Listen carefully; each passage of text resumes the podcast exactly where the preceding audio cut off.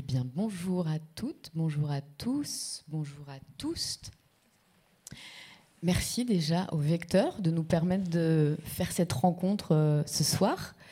Merci à Romain, Valérie, Tom, Corinne et Steve. Alors pendant cette heure et demie, on va parler de publications féministes en tout genre, on va parler de fanzine, de do-it-yourself, on va parler de comment est-ce qu'on s'organise en collectif, en collective, mais aussi on va parler de langage et d'écriture, d'écriture au pluriel, d'archives, de nouveaux imaginaires qui sont pensés, écrits, édités. J'espère qu'on va avoir le temps de parler de tout ça. J'ai la chance ce soir d'avoir avec moi trois personnes qui sont familières de toutes ces réflexions. Alors d'abord, Apolline Labrosse, ici présente. Apolline, tu es co-créatrice du magazine Sensord avec ta sœur Clémentine. Euh, Sensord, qu'on voit à l'écran, euh, c'est une archive intime et politique qui réunit des textes et des créations plastiques. Euh, vous venez de sortir le cinquième numéro de cette revue.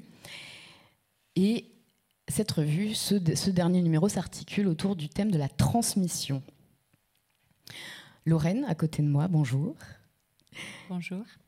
Lorraine, tu es graphiste, tu es enseignante, tu es chercheuse en design graphique et spécialiste des publications hybrides entre, euh, qui font des ponts entre, entre papier et numérique et tu mènes de nombreux projets féministes intersectionnels. C'est très difficile de résumer ta biographie parce que tu fais énormément de choses. et Miska, bonsoir. Bonsoir. Miska, tu es membre de la collective Bicoli avec Lula, qui est tout près de nous aussi. Euh, Bicoli, c'est une bibliothèque féministe autogérée qui se trouve à Bruxelles et qui existe depuis une grosse année maintenant, on peut dire. Alors, on va revenir bien sûr en détail euh, sur vos pratiques et sur tous vos travaux en détail tout au long de la, tout au long de la rencontre.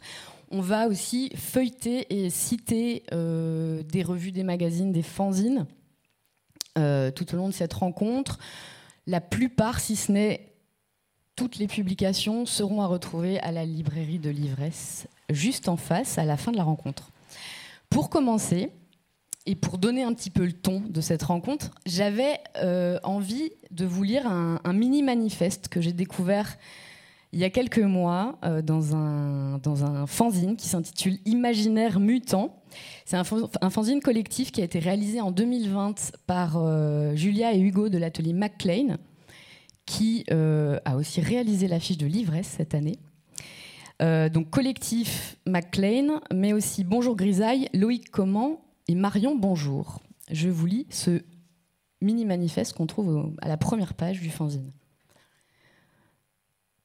Nous pensons que l'édition indépendante et l'auto-édition sont des outils puissants.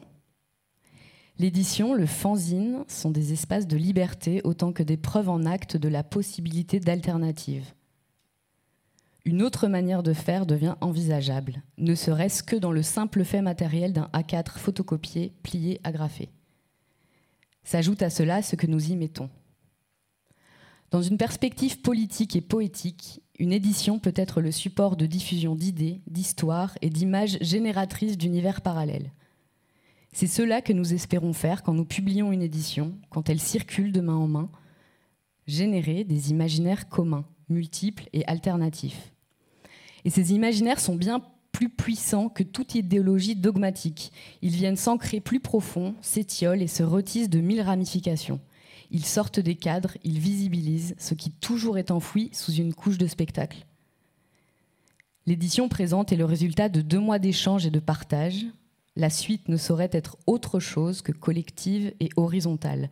Nos pratiques respectives sont multiples, elles vont, nous l'espérons, se croiser, se chevaucher, se renverser.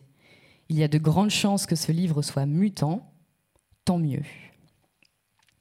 Et alors, quand j'ai découvert ce texte, euh, il a fort résonné en, moi parce qu'il m'a rappelé euh, un manifeste que Sensord a publié dans une de ses euh, newsletters hebdomadaires, il y a en juin ou en mai ou en juin.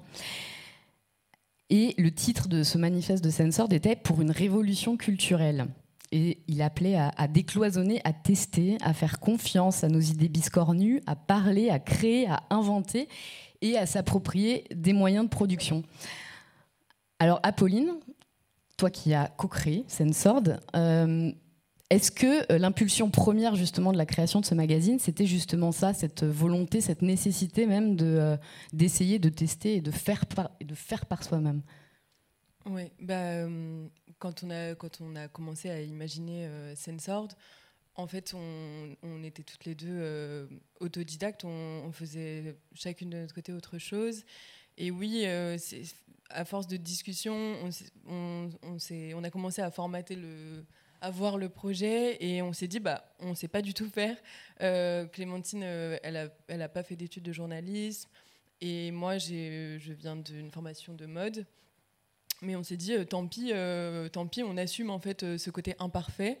On va on va apprendre sur le tas. De toute façon, enfin on, on, peut faire que ça. Si on veut, si on veut avoir la chance de s'exprimer, il faut qu'on apprenne par nous-mêmes et qu'on se, qu'on se débrouille. Donc, on, a, on a décidé en fait d'en faire une force et de, tant pis, à chaque numéro, on se rend compte qu'il y a plein d'imperfections, mais on, voilà, on apprend et, c'est d'autant plus passionnant en fait qu'on évolue à chaque fois. Et pourquoi est-ce que vous avez choisi de faire une revue papier? Parce que là, je disais, vous avez une newsletter, par exemple, vous avez une présence web qui est, euh, qui est, euh, enfin, il y, a des choses, il y a beaucoup de ressources déjà disponibles sur le site. Pourquoi avoir choisi de passer euh, au format papier? Alors c'était l'inverse. On a commencé par le papier. En fait, on s'est dit qu'on allait faire un, numéro vraiment en, papier glacé A4 parce qu'on a voulu un peu reprendre les codes donc du magazine féminin qui est plutôt patriarcal historiquement. avec les pubs et, tout ça. Et, donc on s'est dit en fait on va, on va vraiment prendre les choses à l'envers et utiliser ce format euh, de magazine, euh, de, de, magazine classique et en faire euh, quelque chose de complètement farfelu à l'intérieur où on sera complètement libre dans nos expressions et avec aucune pub. Donc ça, ça nous a vraiment tenu à cœur dès le début. Donc, sauf que le fait de mettre aucune pub dedans, ça pose un autre problème. L'indépendance, ça pose, enfin, on est obligé de le faire payer en fait parce qu'on tient à rémunérer tout le monde dedans et tout ça. Donc ce magazine, il est, il est payant. Et en réponse à ça, en fait, comme ça nous embêtait un petit peu que que, bah, on va pas se mentir, c'est pas accessible à tout le monde, ça coûte 20 euros, c'est quand même un budget. On s'est dit qu'on allait créer la newsletter de façon gratuite, hebdomadaire, voilà, pour rester accessible. Et alors, euh, chaque numéro différent euh, aborde un thème. Le dernier, c'est la transmission. Pourquoi est-ce que ça vous a semblé important d'aborder ce, thème et de travailler autour? Euh, en fait, on a fait une grosse pause donc pendant le confinement. On n'a pas sorti de magazine pendant un an et on était même à deux doigts d'arrêter parce qu'on avait un travail à côté et que ça nous épuisait un petit peu. On n'était plus tout à fait sûr. Est-ce que, est que ça vaut le coup? Est-ce que vraiment les gens sont intéressés? Et donc on a vraiment remis les choses à plat. On a analysé les, les numéros précédents qu'on avait faits et on s'est rendu compte qu'en fait, c'était une archive qu'on était en train de créer. Donc, c'est là qu'on a créé le mot. Enfin, on n'a pas créé le mot. On, a posé le mot archive sur notre travail. Et on s'est dit donc que ça allait être euh, une sorte d'archive mutante. Euh, et, et, le thème de la transmission, il nous est, enfin, il est venu assez naturellement parce qu'on s'est dit, euh, ce qu'on fait dans notre travail, c'est transmettre le féminisme bah, selon notre univers et, les personnes avec qui on travaille, mais voilà quoi, c'est, ça nous est paru comme un thème vraiment essentiel en fait du féminisme. Donc voilà, c'était pour repartir, euh, c'était un peu comme un renouveau après cette grosse remise en question. Euh, voilà. Et alors, on va regarder la, la, première page, allez, la deuxième page. Alors, je sais pas. Voilà. On va essayer que ce soit bien lisible. Alors déjà, dès le début du magazine, sur cette deuxième page, euh, il y a un petit message à l'attention euh, des lecteurs, des lectrices, des lectrices. Vous avez fait le choix euh, pour, pour ce numéro de Sensord d'adopter une, une, écriture, enfin des, glyphes inclusifs et des, et des ligatures inclusives mm. dans tout le magazine. Oui. Et ça, bah, pour ça, vous avez travaillé avec euh, Clara Sambo, qui, fait, qui, fait, partie de la collective Bye Bye Binary. Euh, ça a été, euh, c'est, j'imagine, une grosse décision de choisir de faire tout un magazine comme ça. Et ça, ça a été. Bah, en fait, ce, ce, sujet, en fait, des, glyphes et, et, des ligatures, ça nous intéresse vraiment depuis très longtemps mais on a fait des interviews dessus, on a consacré des newsletters dessus. Et bah, lors de cette grosse remise en question, on s'est dit, bah, en fait, on est un média plutôt que de parler de ça, bah, on va l'adopter. On, va, on est un média, donc c'est un moyen de diffusion. Donc, donc on, va, on va en profiter. Et, et on a travaillé donc avec euh, Clara Sambo, qui est graphiste, et euh, on a commencé en fait une collection. donc on, ne les a pas encore tous, mais on, compte bien la, poursuivre euh, dans les autres dans les autres numéros. Et, et, voilà, bah, c'est pas encore parfait. On s'est adapté aussi parce qu'il y a certains textes où c'était de la poésie, où on a demandé à chaque personne si, si elles étaient d'accord pour, bah, pour qu'on retouche quand même leur texte parce que ça change un petit peu. Et il y a, je crois qu'il y a une ou deux personnes où, ça posait quand même un problème, mais sinon, euh, l'intégralité euh, a des glyphes. Et là, il y a des très beaux euh, normographes. de, de, glyphes inclusifs. Mais ça, c'est une, une, carte blanche. On a, on, a, on a proposé cinq cartes blanches à cinq artistes dans le, dans le magazine. Et donc, on commence avec Roxane Maillet, qui fait encore partie de la collective Bye Bye Benery. Et là, donc c'est vraiment bah, pour que les gens s'approprient les glyphes et les découpent. Voilà, à vos ciseaux. Euh, Lorraine, comme Clara Sambo qui a travaillé euh, avec Sensord, euh, tu fais aussi partie de cette collectif, Bye Bye Binary, qu'on a cité trois fois. Et, et, tu travailles et tu réfléchis depuis des années déjà à cette, à cette plasticité de l'écriture un peu et aux, et aux nouvelles, nouvelles représentations non binaires que ces, que ces glyphes et ces, et ces typographies permettent. Euh, en quoi, pour toi, est-ce que la question euh, du langage et le travail formel autour du langage et de la langue euh, est importante aujourd'hui bah, Peut-être que je vais, je vais expliquer un petit peu pourquoi j'en suis venue à ça et puis mhm. comment, enfin un peu quel est l'historique aussi peut-être de la collective Bye Bye Binary. Les premières fois où j'ai, enfin, que j'ai commencé à, réfléchir à, tout ça, c'était suite à des réflexions euh, sur euh, bah, l'écriture inclusive euh, de manière générale, avec les lettres qu'on a à notre disposition. en fait, parmi mes multiples casquettes, je co-organise un festival de graphisme à Liège qui s'appelle le FIG. Et suite à bref, une histoire qui serait peut-être un peu longue à raconter, euh, j'ai en fait organisé une série de conférences euh, sur euh, des questions en fait féministes qui n'étaient pas prévues à la base. et puis, enfin, je veux quand même juste vous dire, donc, en fait, je venais d'arriver au festival. Euh, mes collègues euh, étaient en train de préparer la, euh, programmation. Et puis moi, j'étais assez discrète à l'époque. du coup, j'arrive et, je suis un peu comment ça se passe. Et puis à un moment, en fait, je me rends compte que le programme est en train de se faire. Puis les programmes dans les festivals, ça peut aller assez vite. Parce que tout à coup, il faut, choisir des noms, et, en tout cas, c'est comme ça que ça se passe chez nous. Et puis, en fait, mes collègues, c'est tous des, des, hommes, des hommes blancs, cis et hétéro. Euh, et du coup, euh, ils ont en fait, euh, sans s'en rendre compte, fait un all-male panel. Ils ont invité que des hommes en fait. Et puis, il y en a un d'entre eux qui tout à coup dit sur, dans un des messages qu'on s'envoyait, oui, j'ai pensé inviter une pote pour organiser un, un repas à midi pour parler de la place des femmes dans le graphisme. Et là, j'étais un peu là, genre, oula, mais en fait, enfin déjà, euh, premier flag, euh, vous êtes en train d'organiser des conférences où on n'invite que des hommes. Et puis en plus, vous voulez inviter euh, une femme à venir manger pour parler des femmes dans le graphisme. Ça, va en fait vraiment, mais pas du tout. et puis, bah, ce qui était assez chouette, c'est qu'ils m'ont écouté, ils m'ont dit Ok, ouais, t'as raison, on n'avait vraiment pas vu. Euh, et euh, du coup, j'ai pu organiser ce, truc, euh, ce, moment. et, aussi, ce que je trouve assez chouette avec cette histoire, c'est que et je vais en arriver au, glyphe euh, inclusif, euh, parce que de toute façon, tout, est lié. Je veux dire, le fait de ne pas voir que c'est problématique d'inviter euh, que des hommes dans des conférences de graphisme, c'est un peu comme de ne pas voir que utiliser le masculin tout le temps pour, pour écrire, c'est un peu problématique aussi. et donc, en fait, on a décidé, ça c'est un truc que je trouve assez chouette avec le festival, c'est ce festival-là et mes collègues, c'est plutôt que de maquiller le programme, et d'ajouter en fait, par exemple, des femmes, et encore, on n'en était pas à parler de personnes non binaires à cette époque-là ou, d'autres genres on, a décidé d'adresser cette question-là et d'en parler, d'en faire un sujet.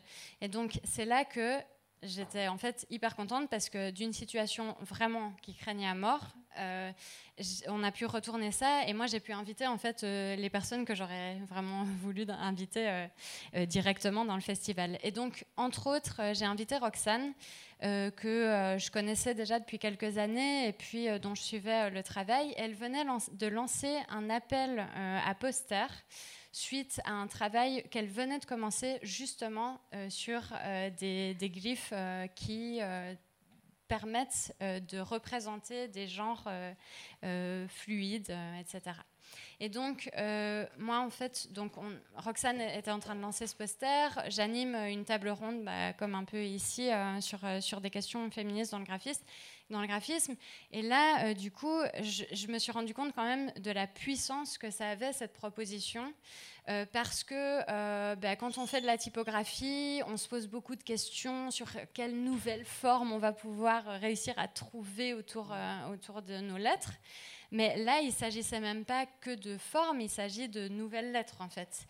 Et du coup, j'ai essayé de, mettre en, en évidence aussi pour toutes les personnes qui, a priori, n'étaient peut-être pas forcément euh, très intéressées, a priori, par, euh, par les questions euh, de genre fluide, cette dimension-là. Pour que ça puisse être aussi bah, en fait, pris au, sérieux dans le champ du graphisme.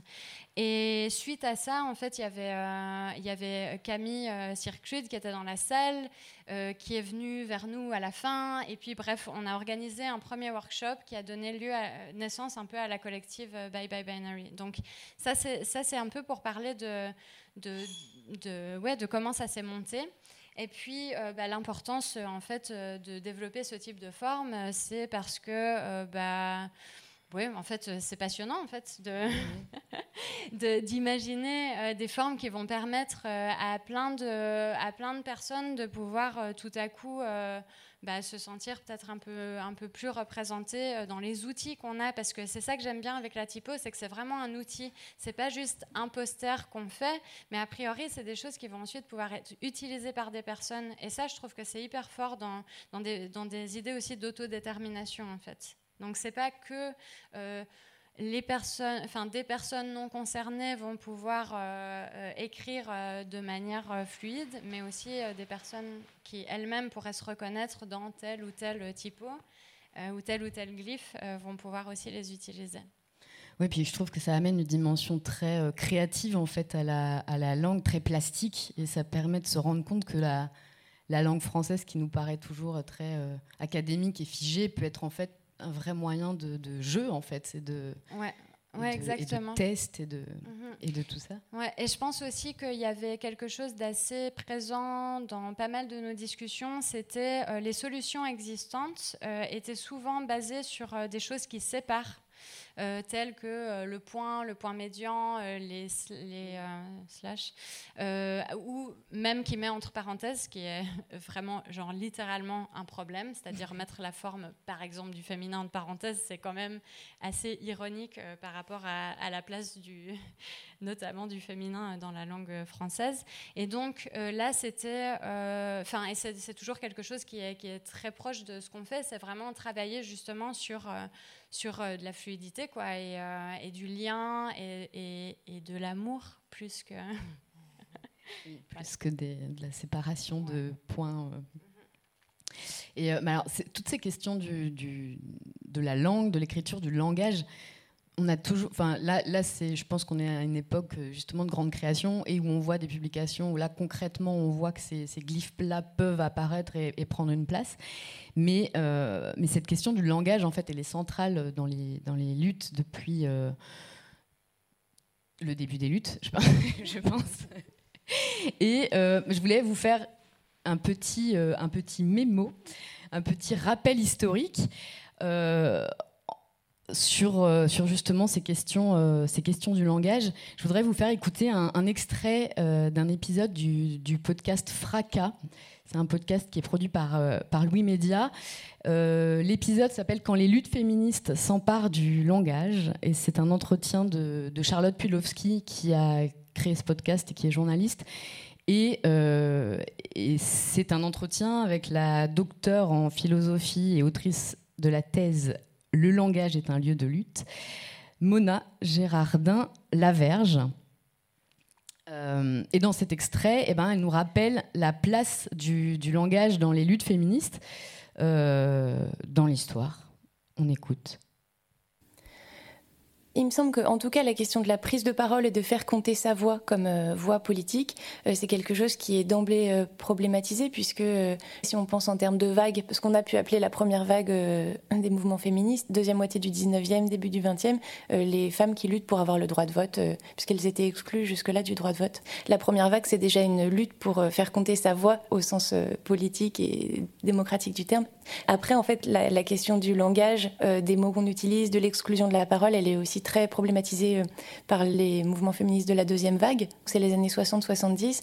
L'une des pratiques emblématiques de cette vague, c'est les groupes de justement les groupes de parole, qui sont euh, des groupes de prise de conscience, dans lesquels il s'agit en fait de politiser par la parole, par un discours, de politiser son expérience euh, privée, de politiser l'intime et de développer une parole qui jusque-là ne pouvait pas exister, en fait, était complètement étouffée dans les différents cadres, par les rapports d'oppression et dans les différents cadres dans lesquels pouvaient vivre les femmes à ce moment-là aussi commencent les, questions de euh, la règle, la fameuse règle de la langue française, le masculin l'emporte sur le féminin. À ce moment-là, cette règle commence à être un peu interrogée. Euh, on a des autrices, par exemple, comme Monique Wittig, qui interrogent le, pouvoir de la langue et la manière dont la langue peut vraiment euh, construire un système hétérosexiste et façonner les corps, façonner les esprits. Après, donc, on a plutôt la troisième vague féministe, donc un ensemble de mouvements qui vont questionner euh, l'homogénéité du sujet femme comme sujet politique du féminisme et qui vont interroger depuis euh, des questions d'intersectionnalité, notamment depuis les questions de race, les questions de classe et les questions de sexualité qui vont vraiment problématiser euh, l'hétérogénéité du sujet politique du féminisme. Et là, il me semble que la prise de parole et la question du langage est interrogée plus depuis l'idée d'une polyphonie des luttes féministes qui soient polyphoniques, donc qui fassent entendre une multitude de voix, une multitude de parcours. Voilà. Euh, une autre question, euh, me semble-t-il, de, l'accessibilité, de la multiplicité, des voix, euh, ce serait aussi la question de la traduction, parce que on est, je pense, toutes et tous francophones dans la pièce, et donc on a tendance à voir euh, et à lire par le prisme de notre langue qui est le français. Mais il y a évidemment tout un tas de tout un tas d'autres écrits, tout un tas d'autres concepts et d'idées qui sont pensés, qui sont formulés euh, dans d'autres langues et qui, qui, ne, parfois ne nous parviennent pas quand, quand, quand une traduction n'est pas faite ou pas, pas, possible, pas possible de faire. Il y a notamment bah, dans, le, dans le magazine Sensor aussi une, une interview une interview de, euh, de Noémie Grunenwald qui sort, euh, il est quelque part, qui vient juste, qui est traductrice du, de l'anglais vers le français et qui vient de sortir, euh, là, il y a vraiment quelques jours, ce livre. où elle, elle, réfléchit à son, à son travail de, traductrice, aux, aux, enjeux que ça, que ça comporte et que ça implique. Et hum, voilà. Est-ce qu'on peut lire peut-être un extrait de, de l'entretien euh, C'est Clémentine, je pense, qui a mené l'entretien Oui, oui.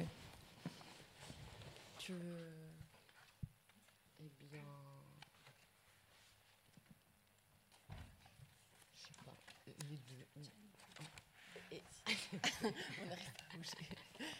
Euh, je sais même pas. euh, celui, celui que tu veux. Alors, il y avait une question. Euh, c'est quelles autoristes mériteraient d'être davantage traduites, mieux traduites? Et la réponse je pense que pour la plupart, ce sont des autrices que je ne connais pas. Je suis centrée sur les traductions de l'anglais vers le français, mais c'est une portion infime de ce qui est écrit. Et je pense qu'il y a énormément d'autoristes qui mériteraient d'être traduites parce qu'elles écrivent dans des langues qui sont très peu traduites, qui ne sont pas connues. À l'échelle de ce que moi, je connais personnellement, je suis très attachée à toute la vague d'écriture lesbienne féministe anglophone des années 70 à 90, Dorothy Allison, Audrey, Lorde, Minnie Bruce Pratt, Barbara Smith, Joanne Nestlé. Certaines sont, de plus en plus traduites, mais il en reste encore beaucoup, ainsi que celles qui les ont sans doute inspirées dans les années 60. Euh, ce passage, je trouvais intéressant et on, elle en parle aussi euh, dans d'autres endroits, mais c'est le fait aussi que la plupart des traductions, elles se concentrent en fait de, l'anglais vers le français ou vers les autres langues, et que en fait, il y a énormément certainement de travaux qui ont été faits dans le monde entier et dont on n'a pas l'accès. Et en fait, ben, si, on, si on traduisait euh, vraiment, si on décentrait euh, les traductions euh, des États-Unis, par exemple, je pense qu'on apprendrait énormément de choses sur ce qui s'est passé euh, en Afrique ou en Asie et que nous, on va cheminer de notre côté et qu'on va mettre des années avant d'arriver là, alors que ça a déjà été pensé et on n'a juste pas mis en commun nos recherches.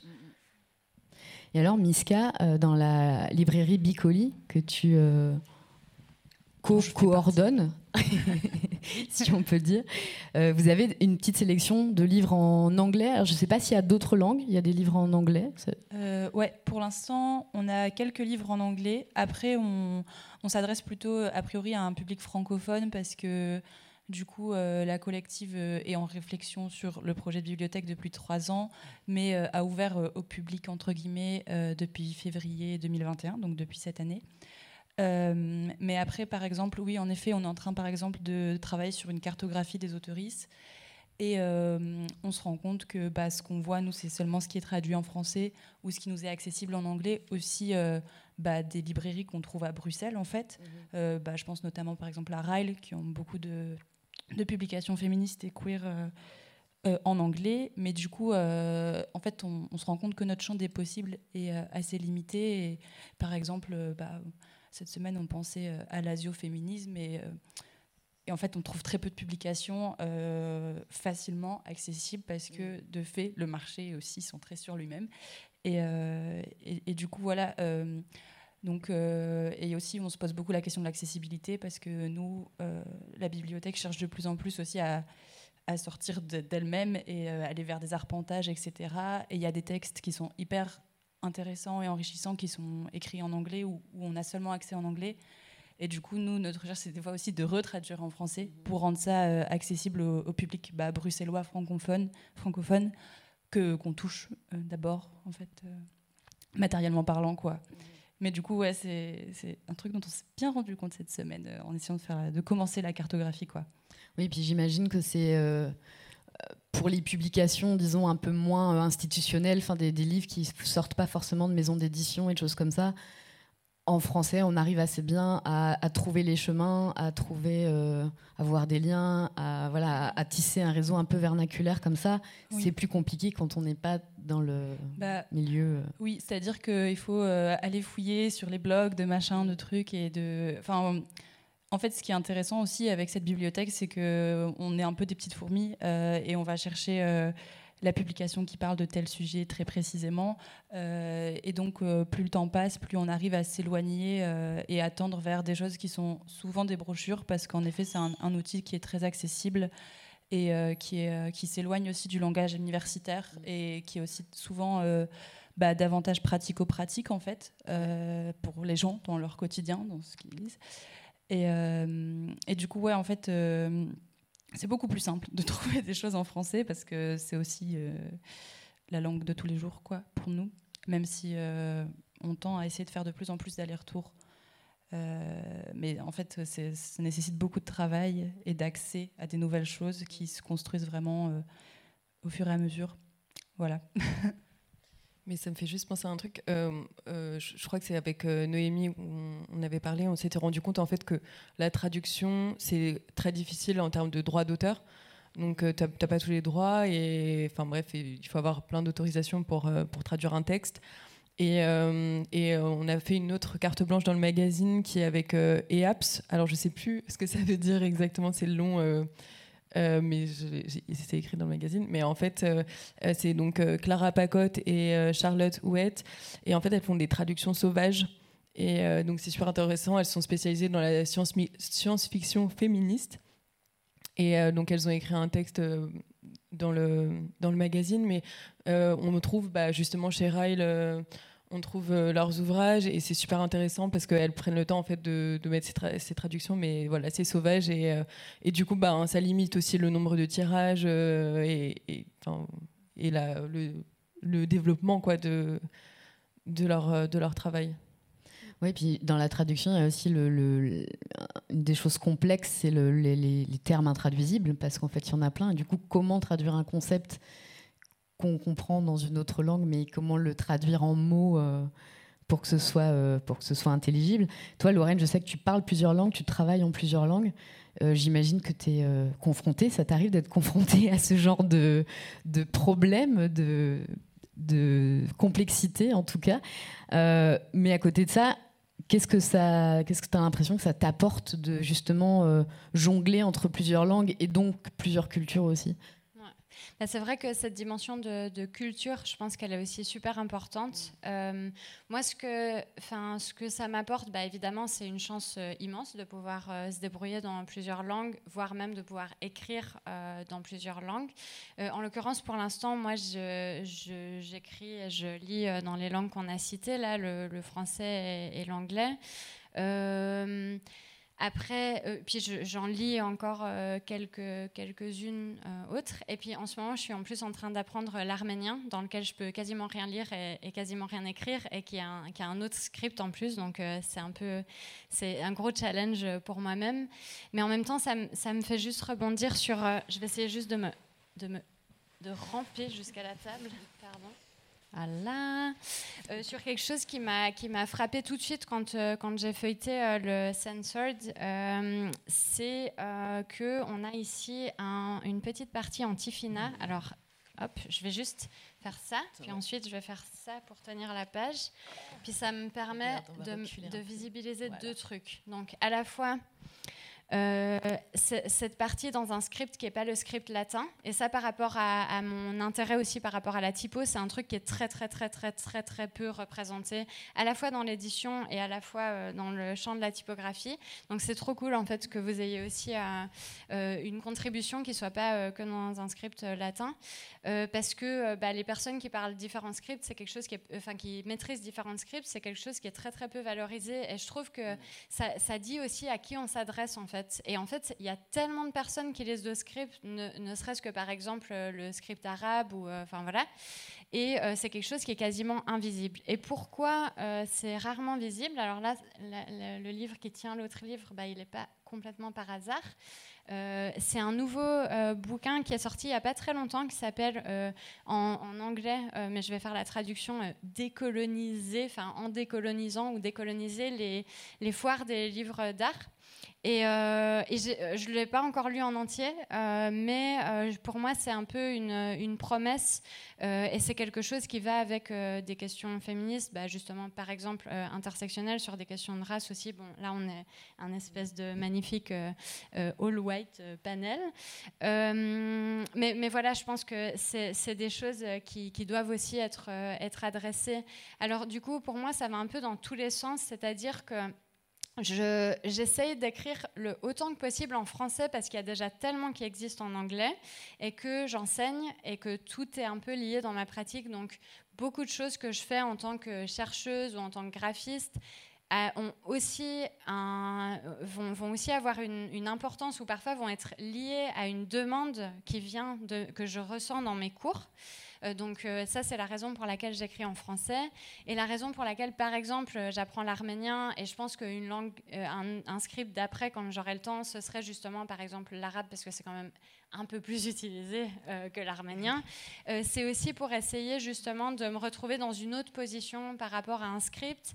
Et, et voilà, un jour, peut-être, je pourrais aussi contribuer. Alors là, quand on dit qu'il manque des, textes en français, eh ben, par exemple, en arménien, c'est non seulement il manque euh, beaucoup de choses euh, en, arménien, mais aussi euh, il y a très peu de choses, par exemple, qui sont. Il y a peu de livres, en fait, il y en a quasiment pas, qui existent sur la typo en arménien, alors qu'il en existe un milliard sur la typo et sur les scripts latins.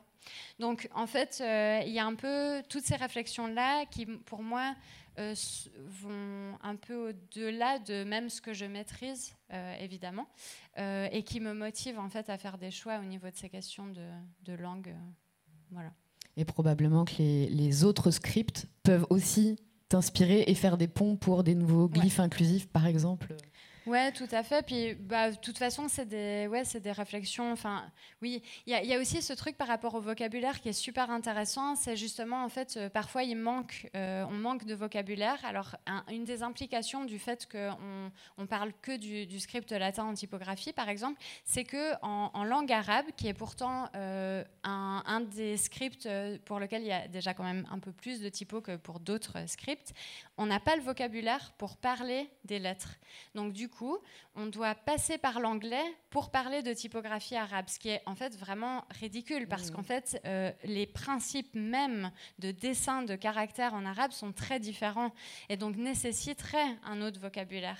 Et donc, c'est un peu toute cette réflexion. Euh, bah, évidemment, moi, je suis pas, euh, je, je, mène pas ça parce que je suis complètement illettrée à ce niveau-là, mais je, j'essaye aussi d'encourager euh, des, graphistes que je rencontre à euh, casser un peu ces barrières euh, symboliques et qui viennent de la façon dont on nous a enseigné les choses et de se dire, bah, en fait, il faut, il faut essayer de, créer ces vocabulaires. Mm-hmm. Avec Bye Bye Binary, on a, on a commencé à faire un lexique que j'ai amené ici, où on a par exemple bah, justement le, mot collective, euh, on a le mot lisibilité, on a les questions de neutralité qu'on essaye de remettre très très fort en, question.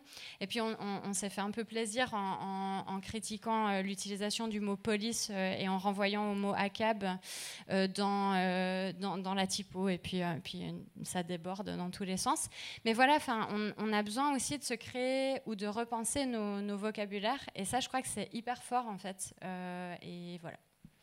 Ça, dans, l'entretien de Noémie Grunewald dans, dans elle en parle à un moment donné où elle dit que euh, qu'un mot existe du moment où on le crée et où on le, on le dit, et puis qu'elle a, euh, elle, a eu des retours, euh, des retours de, de, correcteurs, correctrices de, maisons d'édition qui disaient mais non, parce qu'elle utilisait le mot quelqu'une, et le, la personne qui corrigeait a dit non, non, ce mot n'existe pas, et elle a dit bah si, étant donné que je viens de l'écrire, il existe.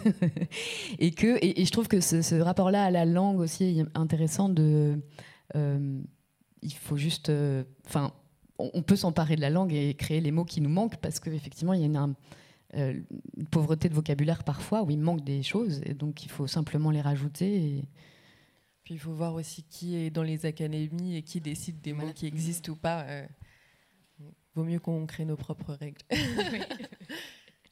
et alors, je voudrais maintenant vous proposer une petite euh, expérience ce soir pour, euh, pour faire le lien entre traduction sauvage dont on, dont on parlait euh, et puis, euh, et puis, d'édition évidemment et puis aussi pour introduire une notion qui, qui, qui nous tient à cœur à tous, je pense, la question de l'accessibilité et de la dissémination des idées. Est-ce qu'on peut passer sur le numéro 1, s'il te plaît? Formidable. On est ici sur le site des éditions Burnout, qui est une euh, maison d'édition française qui a euh, pour politique de mettre tout son catalogue d'édition en accès libre absolu. Donc là, ce que vous voyez, c'est l'unique page de leur site euh, et la liste de tous les ouvrages qu'ils ont, elles ont édités. et donc nous, on va s'intéresser euh, au fanzine, au mini-fanzine qui s'appelle vers, un vers un modèle rentable pour une maison d'édition autonome. Alors c'est un petit peu la, toute base du fanzine. C'est à la fin, on obtient une feuille A4 imprimée recto verso et puis pliée en deux.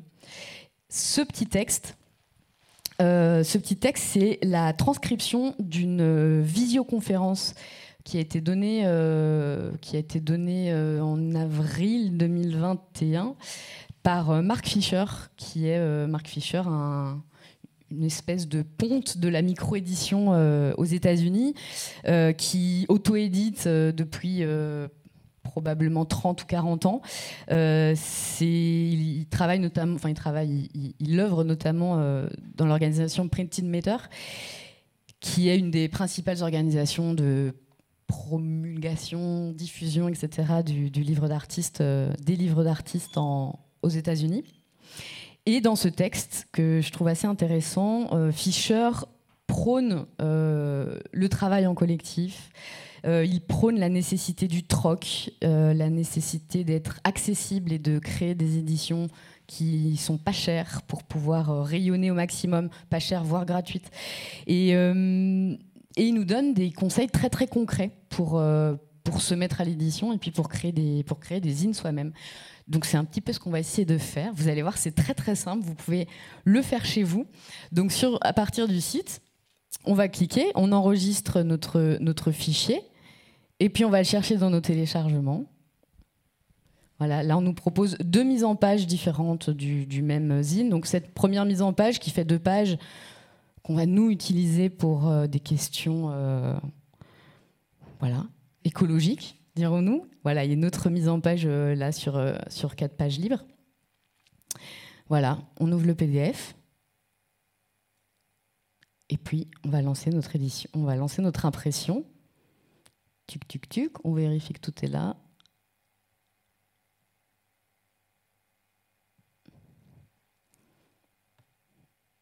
Est-ce que ça va marcher. L'idée, c'est vraiment de montrer que euh, c'est facile de faire. Euh, c'est facile de faire des fanzines. C'est facile de. Si on a. On, parlait de manifestes, euh, de plusieurs manifestes. C'est facile de créer un manifeste, c'est facile de d'écrire des choses et de, diffuser ses idées. Voilà. Je voulais, alors j'espère, Miska, on va en imprimer d'autres comme ça, vous pourrez vous-même aussi vous servir euh, avant de partir. avant de partir. Miska, j'espère que tu vas partir avec une liasse pour pouvoir les, pour pouvoir les diffuser chez Bicoli. on va parler un petit peu plus longuement d'ailleurs de, de Bicoli maintenant. Euh, mais avant ça, pour rester sur cette notion de dissémination et puis parler du livre et de bibliothèque, je vous propose d'écouter euh, un autre extrait, euh, cette fois-ci de alors d'un autre podcast, d'un podcast qui s'appelle le Book Club, qui est également produit par Louis Média, le même studio qu'on a écouté tantôt.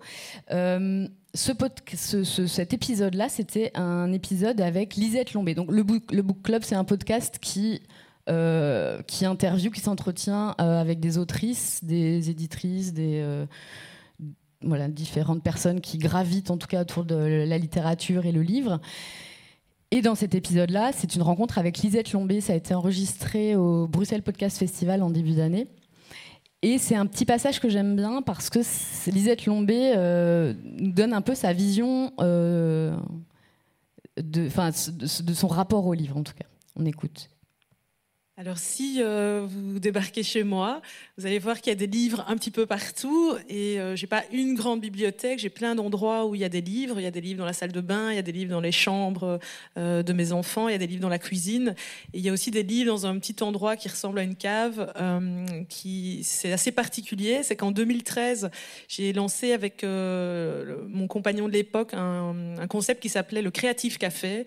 Donc en fait, on a mis notre bibliothèque en en échange en fait. Euh, donc on, organisait dans des cafés, donc on pouvait aussi écouter de la musique euh, électronique à ces endroits-là. Euh, on pouvait aussi échanger des vinyles, mais on a mis notre bibliothèque en, don, don contre don.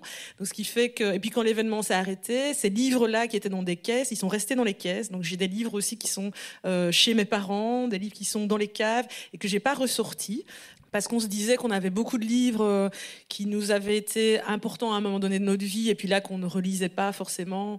Voilà, c'était euh, et, on avait envie aussi de, pouvoir euh, échanger nos bibliothèques avec les bibliothèques des, amis. Donc voilà, donc il fallait que ça circule. On a eu cette envie-là à ce moment-là. Et puis moi, j'ai aussi la particularité, c'est que je loue beaucoup de livres dans les bibliothèques. Donc du coup, j'ai comme tout un stock de livres virtuels qui est pas là. J'ai pas un rapport sacralisé au livre. En tout cas, longtemps, je l'ai pas eu. Peut-être un peu plus maintenant avec le confinement. Et euh, voilà, il y a quand même certains livres, l'objet qui est important pour moi, mais j'ai pas ce rapport-là au livre. Donc du coup, j'ai plein de livres que j'ai lus que j'ai pas chez moi, plein de livres qui sont en circulation, qui sont prêtés. voilà, ça, à quoi ça ressemble chez moi. Voilà pour cette interview. Est-ce que ça ressemble à ça chez Bicoli? Des euh, livres euh, partout, disséminés un peu partout? Pas encore parce qu'on ne fait pas fouiller la maison aux personnes qui visitent.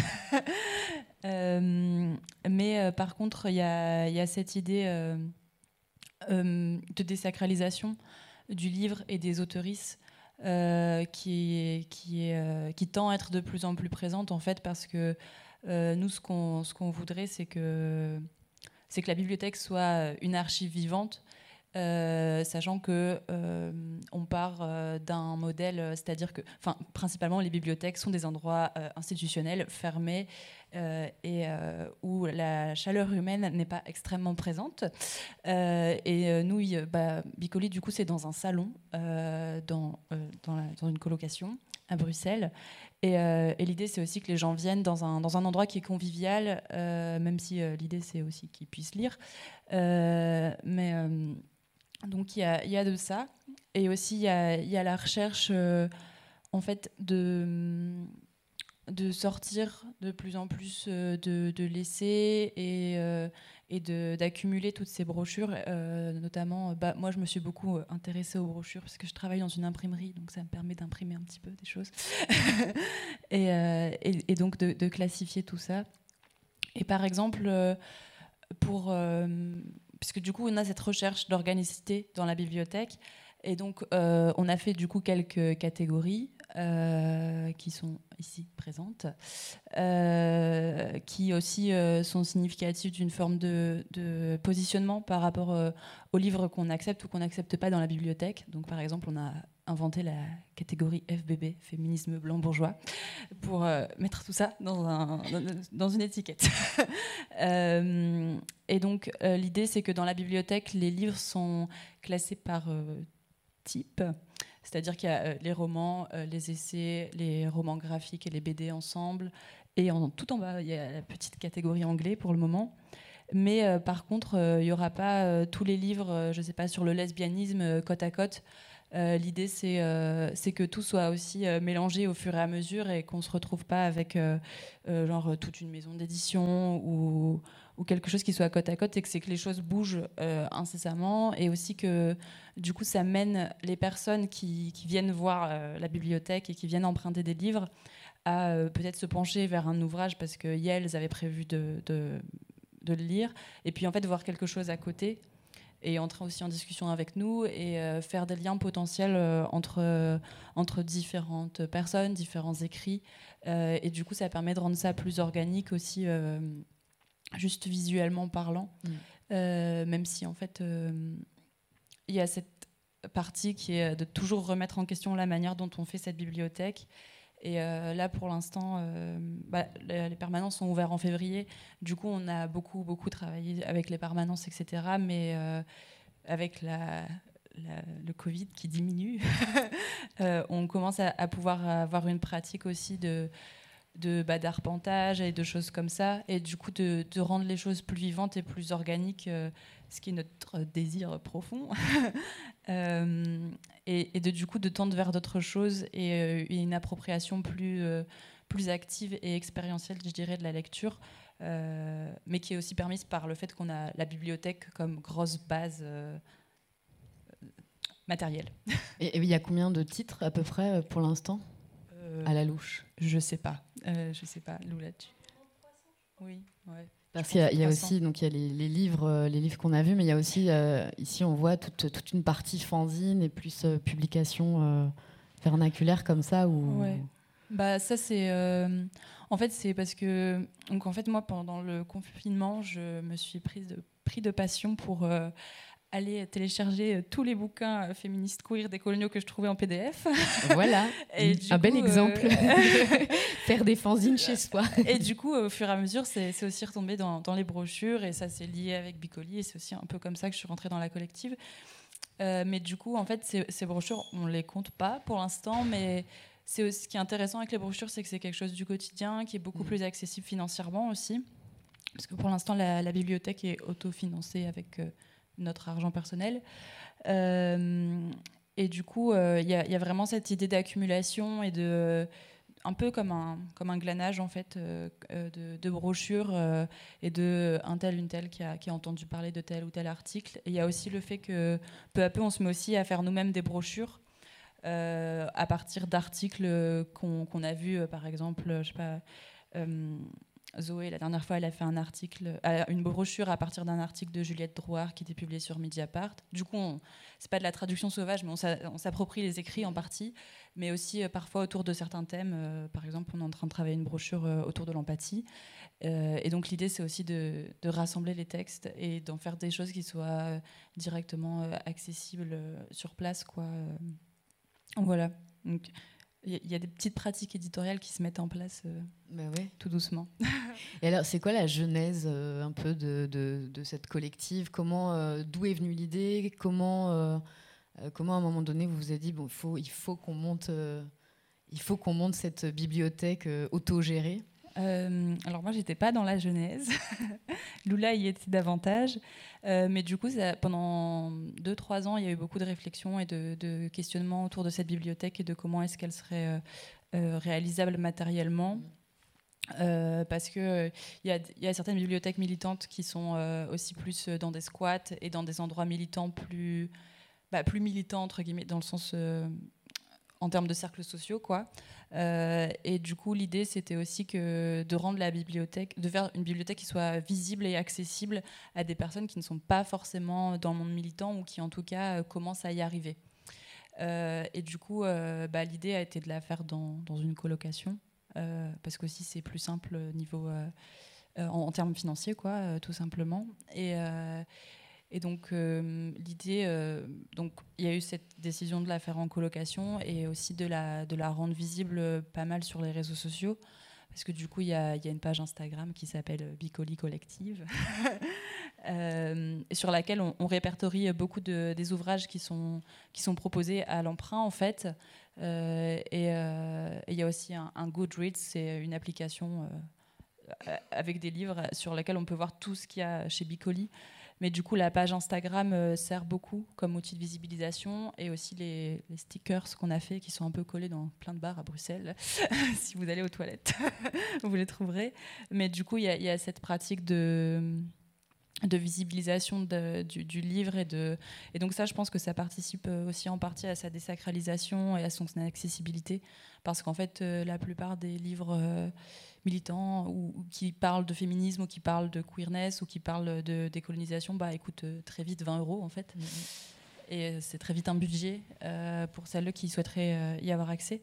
Du coup, bah, ça part aussi de ça, de cette nécessité-là, quoi, de, de, rendre ça accessible et, de, et de le désacraliser en le rendant simplement accessible juste matériellement en mm. fait. Et, là, concrètement, comment les, différents titres entrent euh, dans la bibliothèque? C'est chacun, chacune de la collective qui va euh, s'acheter personnellement un livre, le lire et puis le mettre en commun? Ou alors est-ce que vous décidez collectivement de quels ouvrages est-ce, qu'on, est-ce que vous allez acheter euh, Alors en fait, il y a une liste, une wish list, une liste de oh. souhaits. qui, qui, qui, est une liste de choses qu'on aimerait accueillir, acquérir et qu'on, et qu'on a en tête. Euh, après, à côté de ça, euh, bah, comme on a aussi en tête, entre guillemets, notre ligne éditoriale, euh, quand on, va dans une librairie, parfois ça nous arrive d'acheter un truc directement pour la collective. ça nous arrive aussi de lire un truc et ensuite de le mettre dans la bibliothèque. en fait, on fonctionne de manière assez organique par rapport à ça. On n'a pas, comment dire, on, passe des commandes dans les librairies, etc. Mais on n'a pas une liste euh, et un truc très, très mhm. euh, euh, limité et défini. Après, par exemple, oui, il y a des, des, autoristes dont on questionne la place ou non dans la bibliothèque. Il y a, bah, par exemple, on va plus chercher à acquérir des livres qui parlent de décolonisation ou de transidentité de manière plus chercher et rechercher parce qu'en fait, c'est des éditions qui ont peu de visibilité, rien que dans les librairies. Enfin, par exemple, le dernier livre de Mona Chollet qui est sorti dans toutes les librairies, il y a à peu près 20 exemplaires, et, d'autres livres qui vont sortir sur des sujets queer ou liés à la décolonisation. il va y avoir deux exemplaires à côté et la pile va être beaucoup moins épaisse, ce qui est aussi logique parce que ça répond à l'offre et à la demande dans un marché capitaliste. Mais du coup, nous, on essaie en tant que bibliothèque d'apporter un espèce de contre-courant, un petit peu à notre hauteur, hein, bien sûr, mais euh, et de, chercher de plus en plus précisément euh, ce qui pourrait être intéressant et ce qui pourrait être des nouveaux apports euh, pour les personnes qui viennent, en fait. Voilà. et, et, pour l'aspect pratique des choses, ça, Bicoli fonctionne comme une bibliothèque classique. on peut venir, louer un livre, le ramener un mois plus tard. voilà, oui, vous pouvez emprunter un livre des fois, vous pouvez négocier. et, euh, et puis, euh, oui, l'emprunt dure un mois. Il y a des permanences les mardis soirs et les dimanches en fin d'après-midi. Et euh, voilà, concrètement, pour l'instant, ça se passe comme ça.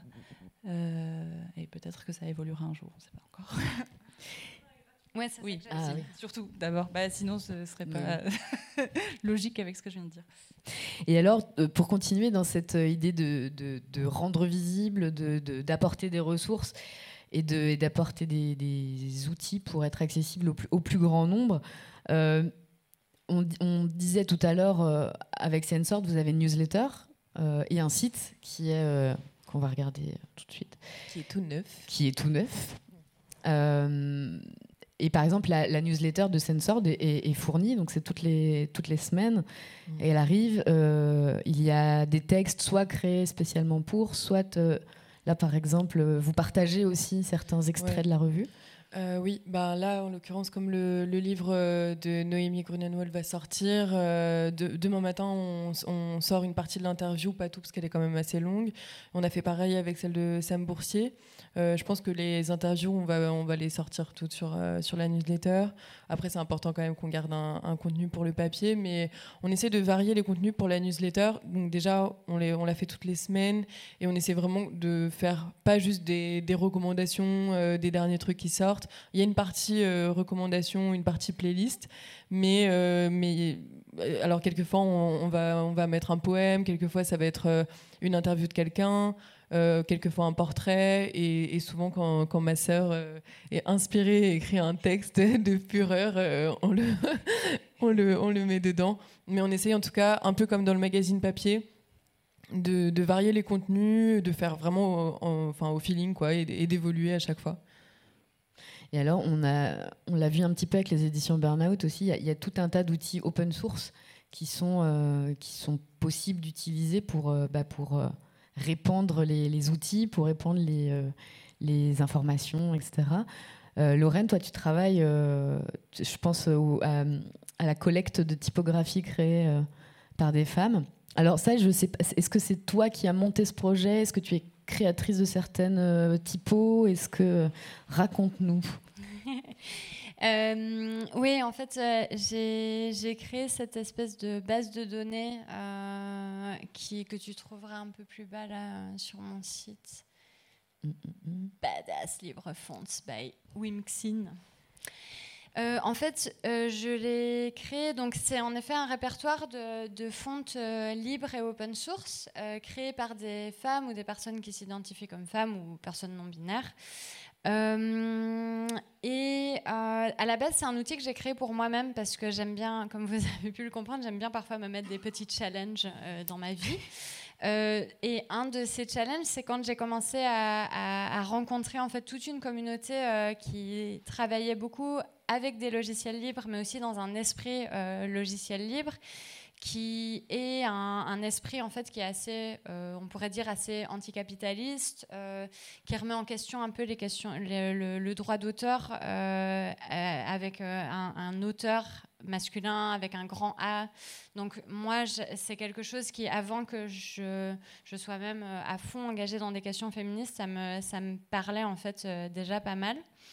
Euh, et puis, euh, du coup, à un moment, j'ai commencé à me rendre compte que, euh, en tant que graphiste ou en tant que personne qui fait, par exemple, des livres, on a, une certaine une certaine capacité d'agir sur la représentation de personnes qui font des typos, par exemple, à travers l'usage qu'on en fait. Donc, quand vous faites un livre, il y a des grandes chances qu'à la fin, vous fassiez un colophon donc une liste des choses, des, personnes accréditées euh, dans, l'ouvrage, notamment les personnes qui ont écrit, mais aussi, euh, par exemple, les personnes qui ont, fait des typos, le nom de la typo et parfois la, personne qui l'a faite. Et donc c'est vraiment partant de ce point de départ-là et me rendant compte en fait de la, capacité que j'avais en tant que graphiste à mettre en avant euh, des, typos et des personnes qui les ont faites. Et le champ de la typographie étant un champ qui est resté exclusivement masculin euh, parce qu'on interdisait aux femmes de travailler dedans jusqu'à il n'y a pas très longtemps. Euh, j'avais envie de, travailler un peu là-dessus. Moi-même, je fais pas vraiment du dessin de caractère. Je participe à des trucs collectifs, euh, mais moi-même, je n'ai pas dessiné une fonte entière. Euh, et donc, j'ai créé cet outil d'abord pour moi, parce que j'ai aussi appris à coder au contact de cette merveilleuse communauté open source, euh, avec ces outils formidables euh, libres qui sont l'HTML et le CSS, et un tout petit peu de JavaScript, et avec lesquels on peut faire des choses vraiment magnifiques. Et donc, en fait, j'ai créé ce truc, ce site en local, la même version, là, en local pour moi, comme un outil de travail pour visibiliser en fait les fontes que j'avais qui correspondaient à ces critères-là. Et puis, j'ai été quand même assez, je me suis surprise un peu moi-même en voyant qu'il y avait déjà il y avait pas mal de choses euh, euh, que je connaissais ou auxquelles j'avais accès. Et puis, vu que c'est libre, en fait, je me suis dit, bah, en fait, ça se trouve, il y a d'autres personnes qui vont être intéressées. Donc, j'ai mis ça en ligne. Et en effet, euh, c'est un des projets dont je suis le plus fière parce que il est utilisé par pas mal de personnes. Ça a bien marché en fait, ce truc de, de rendre visible en fait des créatrices typo.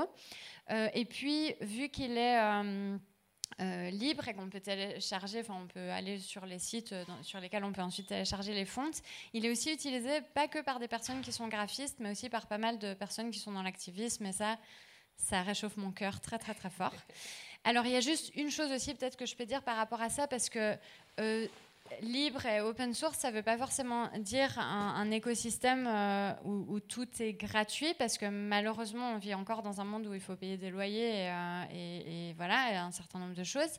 Et donc, euh, ce que j'aimerais encore réussir à faire, c'est parce que je dis que, que j'encourage en fait les, personnes à, soutenir les personnes qui font les fontes, parce que malgré tout, elles restent encore, enfin, par exemple, les femmes dans le monde de la typo restent encore, enfin, en, moyenne moins bien euh, rémunérés, moins invités à des, à des conférences, etc., euh, que des hommes, par exemple, pour le prendre de manière très binaire. Euh, et donc, pour moi, il y, a quand même cet enjeu qui doit rester un peu présent par rapport aux, questions de, gratuité. Donc, moi, je réfléchis beaucoup à, à toutes ces questions, mais je pense qu'elles ne sont pas forcément liées ni à la question de la diffusion, euh, parce que je, porte beaucoup, beaucoup d'importance à la question de l'accessibilité et la diffusion, et je trouve qu'il n'y a rien de plus triste que quelque chose qui va euh, soit coûter super cher, soit qui va être euh, bloqué dans des archives et ne jamais sortir. et oui, c'est ça, à, cette, à, cette, question de, de, la diffusion qui est vraiment centrale pour moi. Je pense que j'ai pas bien fini ma phrase, mais... C'est pas grave. Pas grave. Je suis fatiguée. on, peut parler peut-être maintenant de la, de la, question économique parce qu'on a, on a tourné un petit peu autour là depuis tantôt. Euh, je, évidemment que la question économique euh, reste là. Euh, je voulais te poser une question, Miska, sur, sur Bicoli. Qui paye les livres? Notre porte-monnaie. Pour l'instant, en fait, on, on paye tout nous-mêmes. Euh, d'où le fait que j'imprime des brochures au travail un petit peu. Euh, mhm. euh, oui, en fait, on paye tout nous-mêmes. Après, on fonctionne aussi. Il y a des personnes qui nous ramènent des livres et qu'on on fait un tri dans ce qu'on reçoit, etc. Mais de manière générale, ça vient plutôt de, de notre poche. même si l'idée, ce serait qu'à un moment donné, ce ne soit plus le cas. Mhm. Euh, mais pour l'instant, c'est ce qui se passe. Euh, après, à savoir que vous pouvez tous te ramener des livres, hein, euh, on les prendra avec joie. pour l'instant, ça se passe comme ça. Voilà. Et Apolline Sensord, là, tu disais que enfin, maintenant vous travaillez à plein temps, toutes les deux, avec Clémentine. Ça n'a pas toujours été comme ça, j'imagine. Non. non, au tout début, on a mis la barre très très haute. C'est qu'on était un magazine trimestriel et on travaillait toutes les deux à côté en mi-temps de 32 heures. Donc on était épuisés mais passionnés. Et, et puis on s'est dit que, enfin, on, préférait approfondir déjà les choses, donc on a ralenti la cadence et maintenant on est, on est semestriel. Mais, mais oui, nous, on a, on a reçu une subvention du ministère de la Culture pour la newsletter. Euh, donc euh, avec ça, bah, on, a, on a fait le site, on, on, a essayé de se développer, et surtout on s'est mis à plein temps. Euh, mais mais c'est un vrai problème, c'est une vraie question. Parce que bah, le magazine, comme je le disais, on tient vraiment à rémunérer tout le monde. Au début, c'était pas toujours le cas. Quelquefois, genre, les personnes le faisaient gratuitement. Et on s'est dit, au bout d'un moment, là, c'est plus possible. Mmh. donc, nous, on se rémunère pas encore, nous. Mais, euh, mais bon, voilà, on ne sait pas si on, doit, si on doit mettre de la publicité dedans, euh, si on fait des partenariats sur, sur Instagram, tout ça.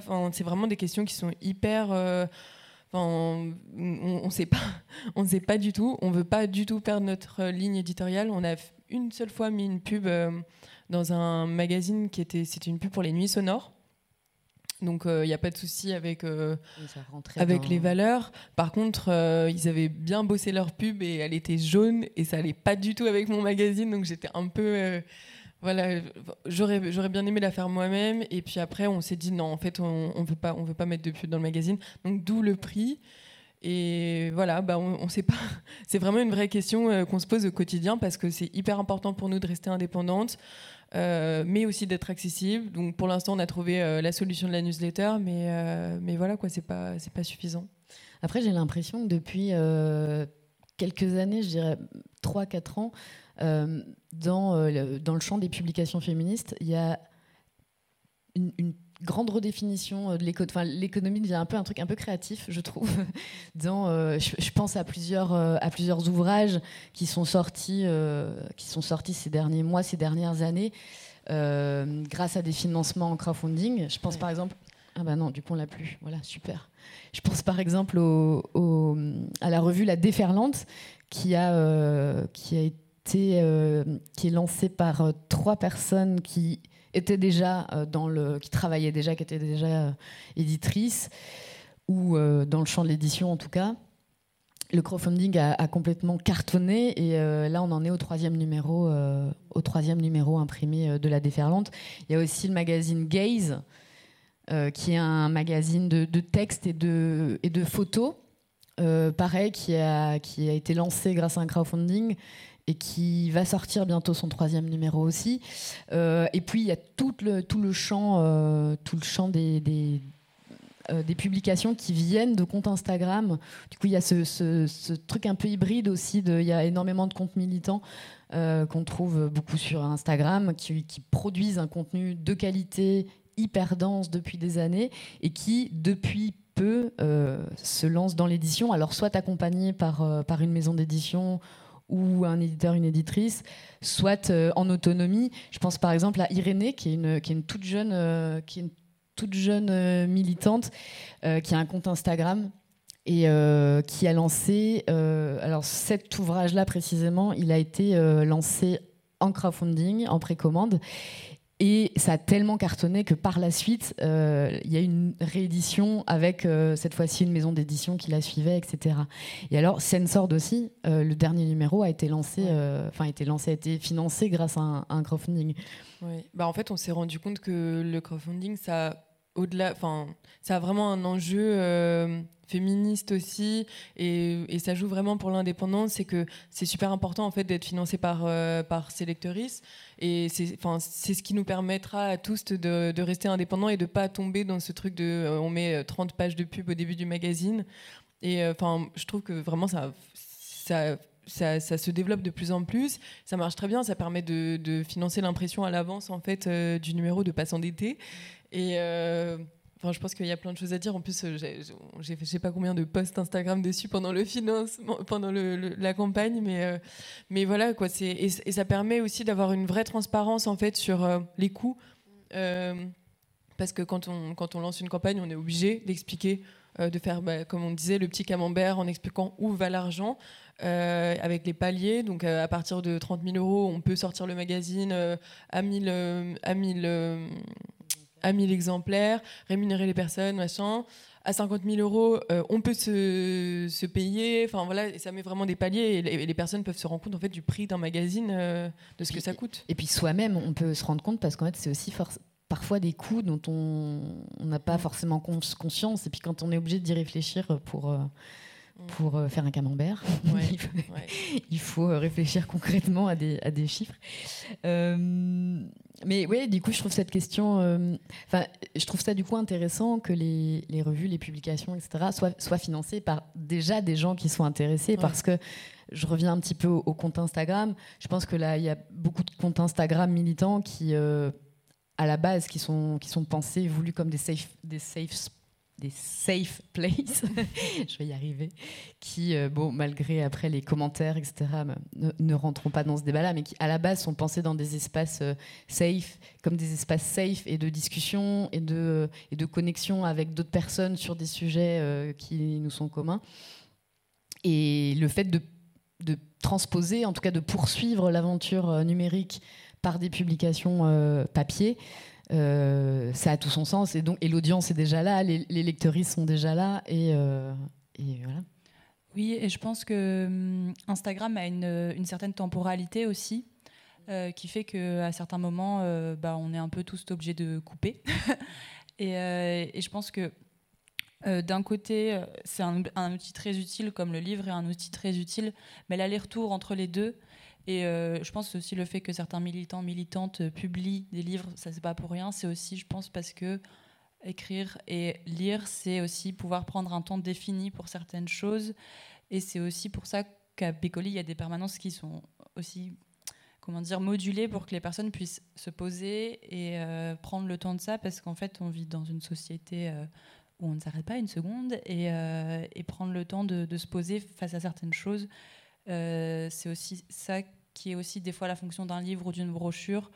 Euh, là où, personnellement, en tout cas, je trouve que sur Instagram, des fois, on tombe sur trop de choses et ça devient trop dur à assimiler et à comprendre. Et oui, très indigeste. Mm. Du coup, euh, je pense que le livre, il est là pour ça aussi, bien qu'on s'entend, il y a aussi des livres qui sont indigestes. donc, donc, voilà, c'est une question d'aller-retour, je pense, entre les, les médiums qui fait la richesse des, des réflexions. quoi. Euh, et puis c'est surtout, là, je pense aussi que ces, nouvelles manières de publier, si on peut les, présenter comme ça, euh, ça commence doucement à faire bouger aussi les lignes des maisons d'édition un peu plus mainstream et de, et de, ça nous fait repenser à notre manière de, consommer l'édition, de consommer la, littérature, le livre, l'écrit. Euh, comme il se passait il y a quelques années, d'après moi, avec le journalisme, quand Mediapart s'est lancé en média en financement participatif et financé par ses lectrices, personne n'y a cru. Enfin, je me souviens, les, tout premiers trucs, c'était genre, enfin, ça ne va jamais marcher, personne ne va adhérer au truc. Puis en fait, finalement, on se retrouve à, à, préacheter, à précommander des, euh, des ouvrages qu'on recevra dans six mois ou, euh, ou, dans, ou dans trois mois ou autre. Et, euh, ce que tu disais sur le, le, moment de, figer un petit peu le, le flux Instagram, etc., ça, me fait doucement arriver au, au côté, au côté de l'archive, où à quel moment euh, à quel moment on décide en tant, euh, qu'autrice, en tant qu'auteur, de, fixer quelque chose sur papier, de dire bon là j'arrête le flux et je publie euh, quelque chose, je publie un ouvrage.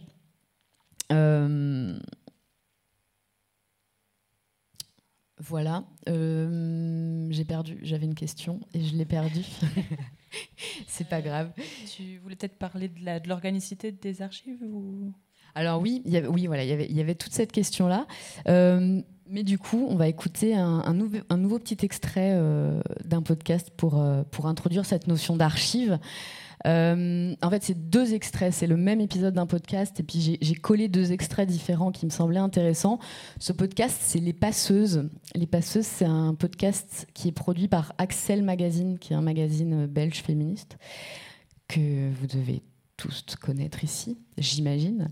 Euh, et euh, les passeuses ont commandé, un, cinq, euh, épisodes de ce podcast Les Passeuses à la journaliste Camille Weiners.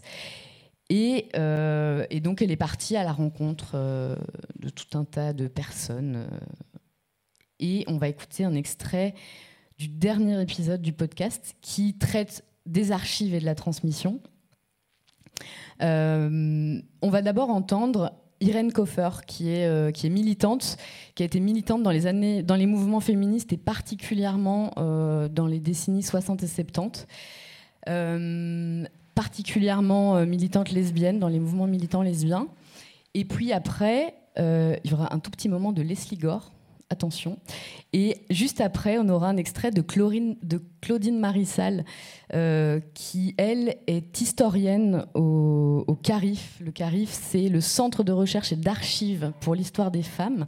C'est euh, un gros centre d'archives féministes euh, à Bruxelles. On écoute. Mais ce qui est fou par rapport à la transmission aussi, c'est qu'on a, enfin moi en tout cas, je n'ai rien gardé par exemple. Je n'ai plus du tout des tracts, des photos. On ne on pensait pas à prendre des photos, on pensait pas à filmer. Et quand je retrouve, euh, enfin, c'est, quelqu'un qui m'a envoyé une photo euh, où je joue de la guitare, où je, joue le rock des femmes dans la rue. Enfin, si je me souvenais que j'avais joué dans la rue, mais j'avais aucune photo ni rien. C'est quelqu'un qui a pris une photo et qui l'a retrouvée. Mais moi, par exemple, je n'ai rien, pas un tract, rien. On n'a pas pensé à l'époque on vit un moment historique, il faut euh, le préserver d'une manière ou d'une autre. C'est vraiment maintenant une question de mémoire et en sachant que les souvenirs sont parfois un peu, un peu déformés aussi. Hein. Euh, je ne sais pas si les jeunes féministes y pensent. Enfin, je crois qu'on on filme plus et on, maintenant, euh, et on pense plus à, mettre, à laisser des traces. Et, et, ça me paraît important parce qu'il faudra aussi transmettre ce qui se passe aujourd'hui aux générations d'après. Hein. Moi, je serais peut-être plus là, mais enfin, je serais mais, mais euh, il ne faut pas que ça se perde non plus. Donc, enfin, d'apprendre. De prendre en tout cas cette leçon-là, noter, filmer, garder les, traces, les écrits, euh, les images. Euh, ne ne laissez pas s'envoler comme nous on l'a fait. Parfois, on a une militante qui nous contacte et qui dit que j'ai des archives. Je dis super, super. Et elle dit mais je vais d'abord faire un tri parce qu'il y a plein de choses qui vous intéressent pas. Euh, et alors on se rend compte qu'on creuse que pour eux, les archives souvent c'est ce qui est publié. Mais non, les archives, c'est pas ça. Oui, ça en fait partie. Les vieilles brochures, les vieilles euh, revues, c'est aussi des archives. Mais les archives, en fait, c'est des PV de réunion, ce sont des tracts, ce sont des affiches, ce sont des notes euh, de notes personnelles, ce sont des préparations de colloques, ce sont, euh, c'est un agenda, c'est des notes intimes. Donc en fait, ça peut, c'est plein plein de choses. C'est tout document, toute trace du passé, en fait, qui peut permettre d'écrire une histoire de reconstituer l'histoire de la militance, d'un événement, d'une association. Et sans ces archives, il n'y a pas d'histoire. Si ces archives ne viennent pas nous, si elles restent dans une cave, si elles sont détruites, c'est fini. L'histoire est impossible à écrire. Donc c'est vraiment un défi. Ça permet de reconstituer l'histoire de ceux et celles qui sont sans histoire. Moralité, il faut tout conserver. Et alors, c'est vrai que quand on, quand on pense archives, euh, on pense papier, on pense, euh, on pense écrit, et puis on, pense vieux, en fait. Enfin, on pense euh, choses archivées dans des placards, dans des caisses, dans la poussière, etc. Et dans Sensord, on y revient. Il y a une interview de Sam Boursier, qui est Sam Boursier, qui est sociologue, activiste queer et transféministe, euh, et dans l'article, il parle des différentes formes que, peuvent prendre l'archive, et notamment les formes vives, l'archive vive, l'archive euh, vivante, performative, etc. Et lui milite pour justement euh, sauvegarder, sauvegarder cette, cet esprit-là de l'archive. Donc ça veut dire pas attendre que les gens soient morts pour récupérer leurs caisses euh, de vieux tracts, mais aussi euh, conserver leurs paroles, euh, faire des interviews, les rencontrer, etc. etc. voilà. Il, il, milite pour ouvrir un lieu à Paris. Et aussi, dans l'interview, il dit que c'est très important en fait de ne pas classifier les archives, de pas mettre euh, les papiers avec les papiers, les tracts avec les tracts, de mélanger tout ça. Et il cite euh, par exemple, je sais plus dans quel contexte, mais en gros il dit qu'à un moment il avait vu des chaussures de drag queen à côté de, de, de, de papier et qu'en fait bah, c'est dans le même contexte donc ça devrait être gardé ensemble et, et voilà en fait le problème c'est que quand il y a comme il dit une partie des papiers qui sont dans le centre national des archives le, le, la partie la filmothèque qui va être dans le truc de l'INA enfin en fait, du coup, tu vas avoir une chose, euh, mais indépendante des autres, et tu vas pas comprendre le contexte de tout ce qu'il y avait autour. Donc, euh, donc euh, voilà, c'est son propos de, mélanger tout ça. Ouais, pour rebondir, ce, mélange, en fait, il est, il est nécessaire parce que, en fait, l'institutionnalisation des archives et le fait que tout soit séparé et scindé, ça participe à, une conception des savoirs et des savoirs circulants euh, très euh, universitaire. Par exemple, dans une interview, il explique qu'un jour, il a dû euh, toucher un, tract féministe lesbien avec des gants blancs. C'est quand même un peu, un peu fou. Quoi. Et du coup, il y, a vraiment cette idée de, de, mélange et d'organicité qui, peut être recherchée. Et, en fait, tout ça, ça me faisait penser au fait que bah, moi, je trouve que les féministes d'aujourd'hui, enfin les cercles féministes où je suis moi actuellement, on pense aux archives. Enfin, l'année dernière, j'étais dans un collectif et, dès le début, il y avait cette idée de bah faut qu'on se filme, faut qu'on garde des traces et faut qu'on garde les textes qu'on écrit, faut euh, et euh, parce qu'en fait c'est des choses, choses qu'il faut conserver et aussi pour euh, parce que ça nous permet d'avoir du recul et d'apprendre des choses sur nous-mêmes et ça nous permet de je pense que les archives, elles ont, surtout quand elles sont vivantes, elles ont d'autant plus une fonction politique de pouvoir créer un féminisme qui soit un féminisme du recul et qui, qui se réfléchit euh, par rapport à lui-même plutôt qu'un féminisme qui est juste réactionnaire et qui attend la dernière news euh, un peu triste euh, sur laquelle il va falloir râler. Enfin voilà. Et Lorraine, toi, tu travailles aussi sur l'archive, sur la question de l'archive. Je pense à, ton, à ton projet évolutif, Speaking Volumes, où tu peux nous en dire un petit mot, nous expliquer. alors ça, ça fait depuis 2016, 2017, j'ai vu, 2016 non, plus, je sais Je sais pas. ouais, depuis quelques années. Oui, en effet, c'est quelque chose qui m'a, qui m'a. En fait, c'est pas quelque chose à laquelle je suis venue naturellement, parce qu'il y a de choses qui viennent naturellement comme ça du ciel. Euh, c'était vraiment justement le fait d'enseigner, de devoir préparer des cours, euh, notamment justement sur euh, l'histoire du livre, l'actualité de l'édition et des choses comme ça, et d'être un peu atterrée et attristée par, euh, ce que je trouvais en fait sur, sur l'édition. Donc ça oui, en effet, c'était il y a quelques années, parce qu'aujourd'hui, il y a beaucoup plus qui sort et ça, c'est génial. et en fait... Le fait de ne pas vouloir répliquer ce canon hyper problématique, qui était notamment très centré autour du livre d'artiste, par exemple, et donc très ces mêmes hommes blancs, etc., dont, dont, on parle tout le temps, euh, ça a fait que c'est devenu presque un projet de recherche, en fait, le fait de devoir préparer mes cours parce que c'était tellement complexe euh, et, assez difficile en fait euh, de, trouver des ressources, euh, des ressources accessibles de nouveau, etc. Et du coup, c'est comme ça que j'en suis venue un peu à, cette question de l'archive, c'est-à-dire que j'ai, en, faisant ces, recherches, parfois dans des archives justement, je me suis rendu compte qu'il y avait pas mal de matériaux qui avaient l'air de jamais en sortir de ces boîtes, que ces boîtes n'étaient rarement déplacées, rarement ouvertes, etc. Et du coup, pour moi, c'est là que, grâce à mes outils, par exemple, web, euh, autant que personne ne vient toquer à ma porte en me disant et il faut que tu retires tout ça euh, de, l'internet. Et avec beaucoup de respect, je pense que ça pose plein de questions. Euh, j'essaye de, de, partager le plus possible les choses trouvées. Et, et dans l'extrait que tu as passé, et en effet, ça a été, euh, encore dit autour de la table, je trouve que c'est vraiment super important, c'est de faire un peu attention aussi à ce qu'on considère euh, des choses importantes à archiver, des choses moins importantes à archiver. Et ça, c'est lié à un projet que, que auquel j'ai eu la chance de participer.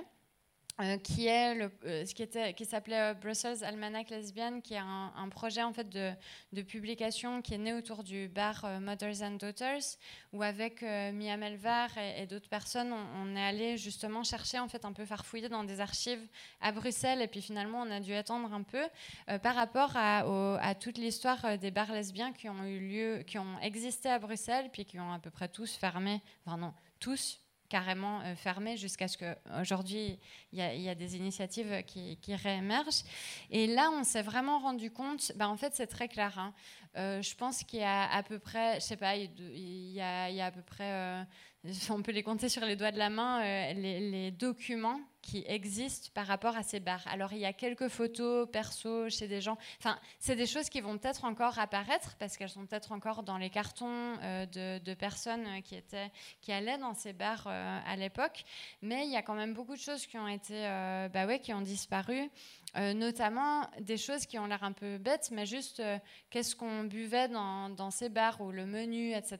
Puis ça, c'est quelque chose qui est pas mal. Et, ça connecte d'ailleurs, j'ai juste envie de parler par exemple de menu de, de parce que ça, ça, répond un peu à ces questions d'économie dont on a parlé tout à l'heure, que je trouve assez intéressantes et c'est quelque chose que je vois de plus en plus dans des milieux bah, féministes ou, ou, des coloniaux, c'est de, proposer des prix différents euh, en fonction, et, soi-même on, peut choisir est-ce qu'on veut payer plus cher ou moins cher en fonction de où on en est et, euh, qu'est-ce qui, qu'est-ce qui nous est permis par, notre, par notre, nos moyens financiers. Et par exemple, le bar Mothers and Daughters, euh, propose euh, un menu A et un menu B recto verso où on peut payer euh, plus ou moins cher et c'est calculé en fonction du, gender gap, donc le gap, enfin les différences salariales entre les hommes et, les femmes. ce qui pose, enfin voilà, ça, ouvre à, beaucoup de discussions, mais en fait c'est ça qui est génial, c'est que ça ouvre à beaucoup de discussions. Alors que si on va juste dans un bar normal, enfin c'est rare qu'on se dise, et d'ailleurs on en est où au niveau des disparités salariales? Et puis euh, est-ce qu'on peut parler de race? Ah ben non, c'est compliqué de parler de race parce qu'en fait, il n'y a pas de données sur euh, les questions de race et les disparités salariales en Europe parce qu'on n'a pas le droit de faire des... C'est complètement invisibilisé par le fait qu'on n'a pas le droit de faire ce genre d'études, alors que... Euh, allô, on sait bien, il y, a des, y a des immenses disparités à ce niveau-là aussi. Donc voilà, enfin bref, donc ça permet comme ça tout à coup de parler de tout ça. Et ça, ça vient en fait... Enfin voilà, moi, moi j'essaye en fait, à travers ce projet de recherche euh, qui est né du coup du fait que je galère tellement à préparer mes cours, en fait, euh, disons-le très clairement. Il y a plein de choses qui naissent de ta galère à préparer tes cours, c'est génial. Ouais, ouais, c'est formidable. Je, je remercie euh, mes étudiants tous les jours pour ça.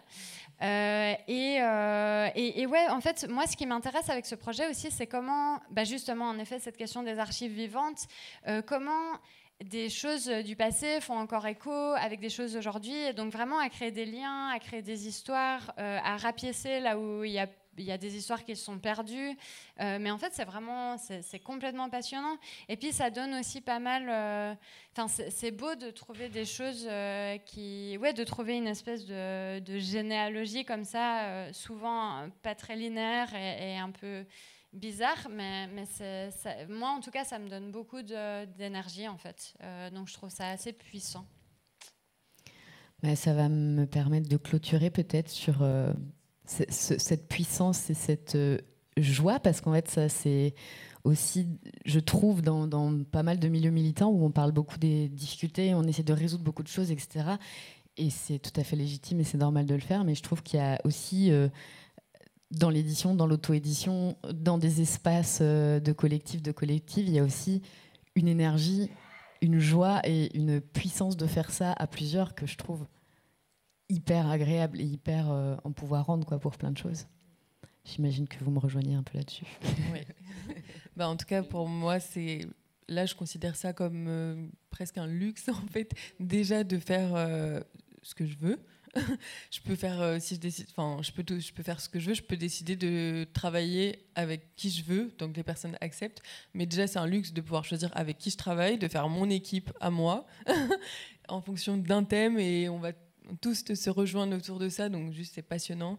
Et, euh, et ouais euh, de, de, pouvoir en plus évoluer et de ne pas être non seulement enfermé dans un bureau mais déjà de tout faire de A à Z d'un magazine ça peut paraître, euh, c'est beaucoup de travail et je fais aussi ça par manque de moyens, mais en fait c'est juste passionnant parce que j'ai appris toutes les étapes euh, de la fabrication d'un magazine.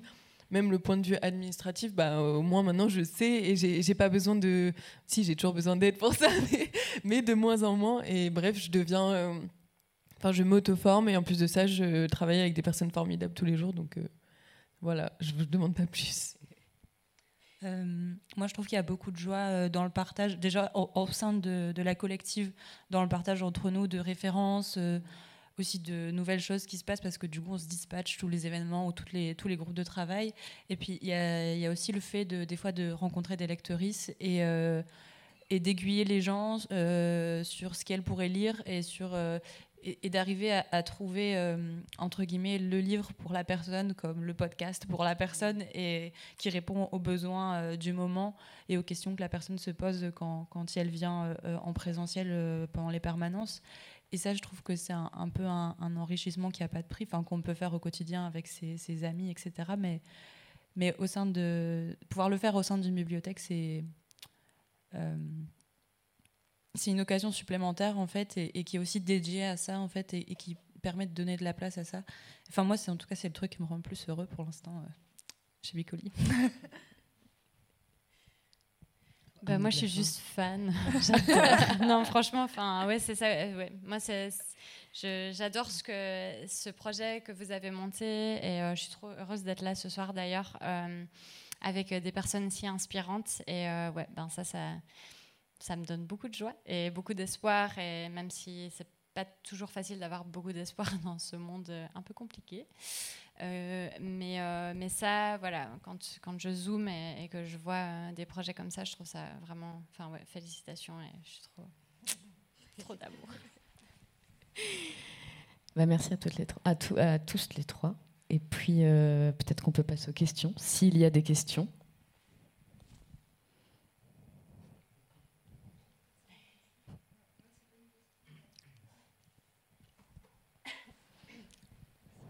Alors, euh, c'est pas une question, mais c'est plus une réaction euh, par rapport à, ce que tu disais pour euh, la bibliothèque, par rapport au fait d'ouvrir et de rendre encore plus accessible. Ça me faisait penser à une initiative américaine, je crois, à Los Angeles. ça s'appelle Feminist Library on Wheels. Et en fait, je pense que c'est des cyclistes à la base, des féministes qui font du vélo, qui ont fait une espèce de bibliothèque à roulettes, en fait. Et je trouvais ça génial. voilà, c'est tout. Trop chouette. Bah, chez, Bicoli, il y a beaucoup de vélos aussi dans la maison. Bah, voilà. un, projet à venir, euh, peut-être, pour l'été. Pour protéger de la pluie euh, pour euh, Bruxelles, et ce sera parfait.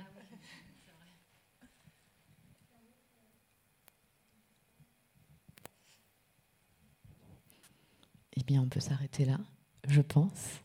Je vais lancer une nouvelle fournée de fanzines si vous voulez venir vous servir et prendre une page en partant.